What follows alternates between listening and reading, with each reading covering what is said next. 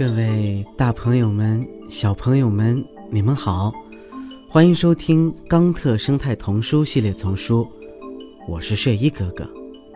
今天呀，要给你们讲的故事是：不要把我活吃了。好啦，故事呀，开始了。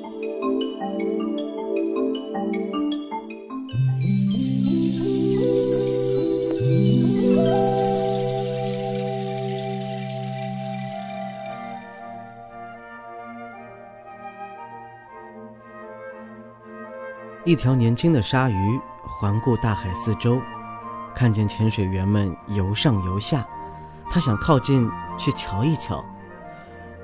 不要到那儿去！正当他急匆匆地游过去时，一只龙虾发出了警告：“为什么我不能去？有事情发生了，我得去看看。我求你别去！这些人是来捕捞我们龙虾的。”哼，龙虾是龙虾。我是鲨鱼，假如有人敢来烦我，我知道怎么自卫。你不明白，这些人会把你活吃了。听听，你是在和谁说话？鲨鱼说：“我认识你这么多年，从我记事起，你就一直是吃活鱼的。你也不见得好多少，你也是吃活鱼的。嗯。”但大部分时间，我只是把鱼一吞而下，让我们的胃来消化它们。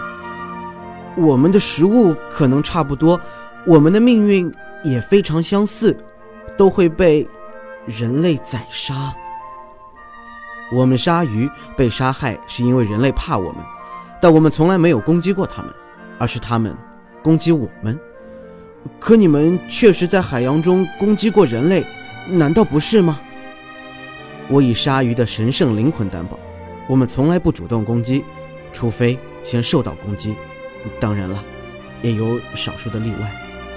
好吧，之前你可能被误认为是攻击者而受到攻击，但现在人类会为了你的软骨而杀掉你。我的什么？我的软骨？那是什么？你的鳍是由软骨构成的。有些人相信吃了你的鳍会使他们变得更加强壮，而且健康。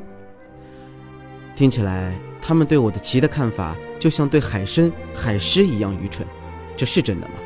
是谁把这些疯狂的念头塞进人类头脑的？你最好快游开，我的朋友！这些人类猎手会杀了你，只割下你的鳍。然后把你扔回大海，然后任由那些饥饿的动物吃光你的身体。唉，在加拉帕戈斯群岛，海里的动物没有挨饿的，有足够的食物供大家享用。唯一永远不满足的就是人类，他们把我当鲜货出售，然后把我活活煮死。活活煮死啊！我们快点游吧，离开这里吧。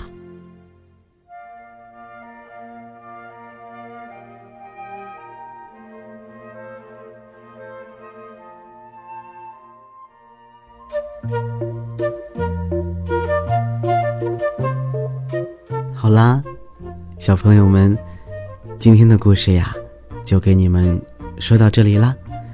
有学到什么知识吗？我是睡衣哥哥，让我们下期再见喽，good 拜拜。